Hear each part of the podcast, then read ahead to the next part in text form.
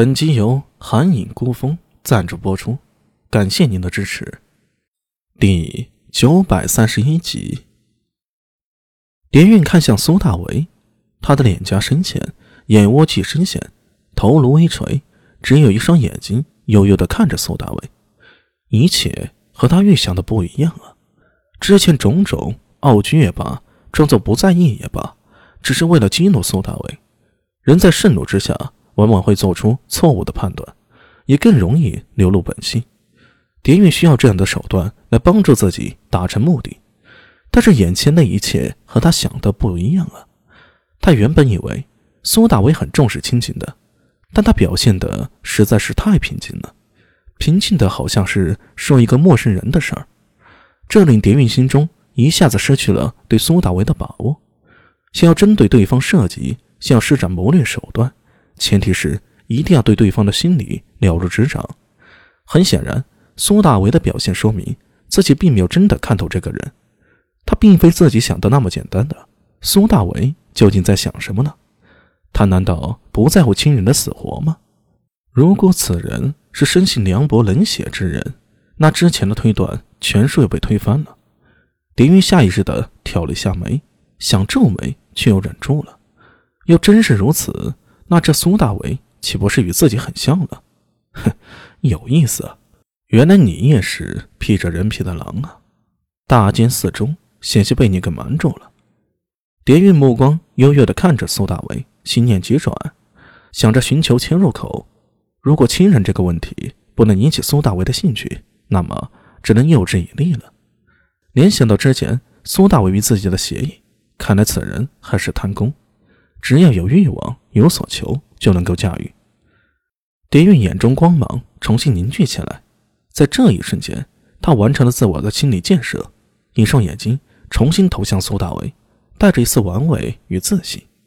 但是，当与苏大为双眼交接的时候，蝶韵心中咯噔了一下，意识到自己哪里弄错了。苏大为的眼睛非常干净、纯粹，漆黑的眼中不带一丝杂质，那双眼睛。绝不是充满贪欲的野兽的眼睛，而是智慧、冷静、冷静的可怕呢。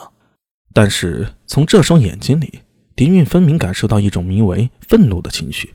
是的，这种东西啊，看不见摸不着，在苏大为黑色的瞳孔中，锐利的神采就像黑曜石中亮起光，又像是黑色冰中燃烧的火。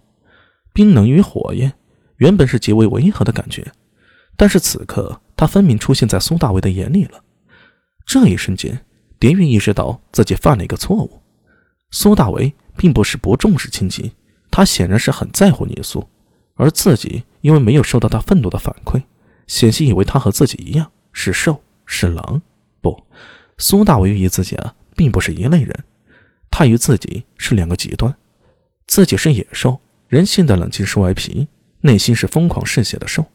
而苏大为正好相反，沉默。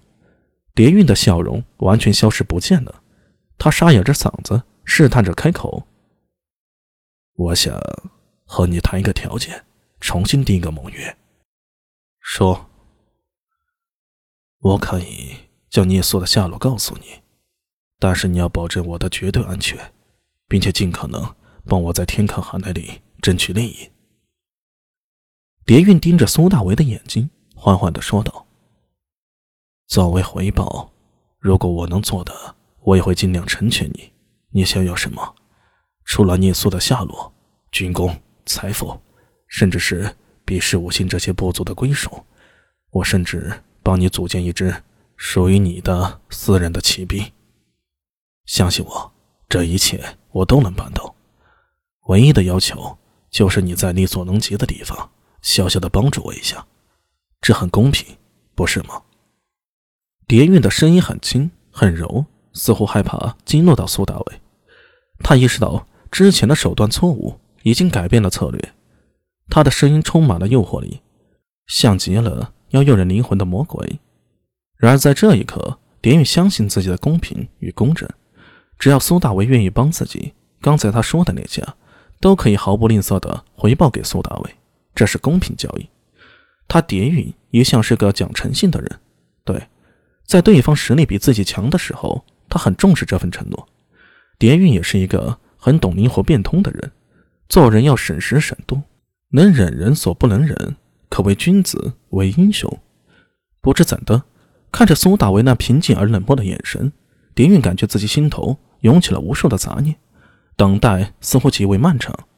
正当他有些焦虑时，快要失去耐心的时候，终于等回苏大为的回答：“我答应你。”这个声音对此时的蝶韵来说，仿佛天籁一样。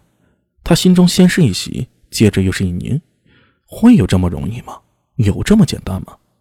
眼中幽光闪动，蝶韵笑了，像的像是只刚偷到鸡的狡猾狐狸。